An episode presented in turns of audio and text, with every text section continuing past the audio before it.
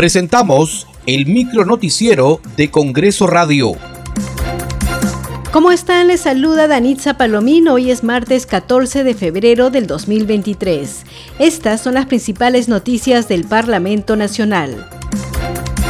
En la Comisión de Relaciones Exteriores se debatirá la moción de orden del día que rechaza las declaraciones del presidente de la República de Colombia, Gustavo Petro, contra los miembros de la Policía Nacional del Perú. Escuchemos al congresista José Cueto, integrante de esta comisión.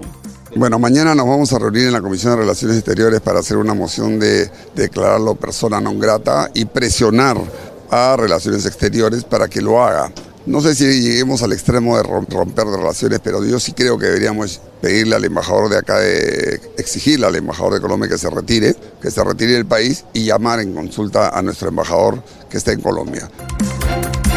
Este viernes 17 de febrero se debatirá en el Pleno del Congreso el informe final de la denuncia constitucional 307 que propone acusar al expresidente Pedro Castillo por la presunta comisión del delito contra la tranquilidad pública en la modalidad de organización criminal agravada.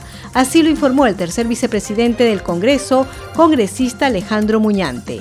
El día viernes vamos a tener sesión del Pleno donde vamos a ver el tema del señor Castillo en, la comisión, en la sesión del Pleno.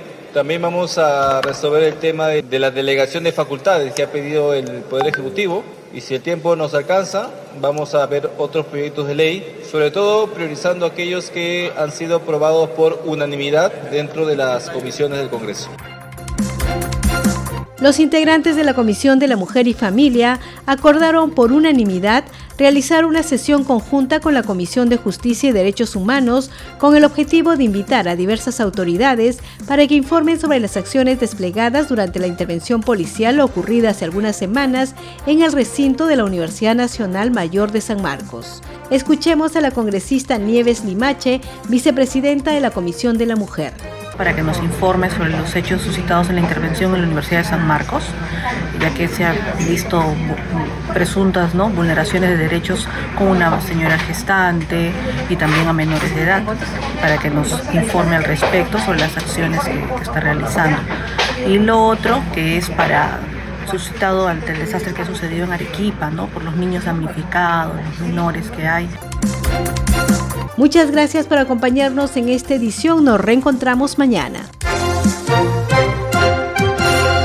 Hasta aquí el micro noticiero de Congreso Radio, una producción de la Oficina de Comunicaciones del Congreso de la República.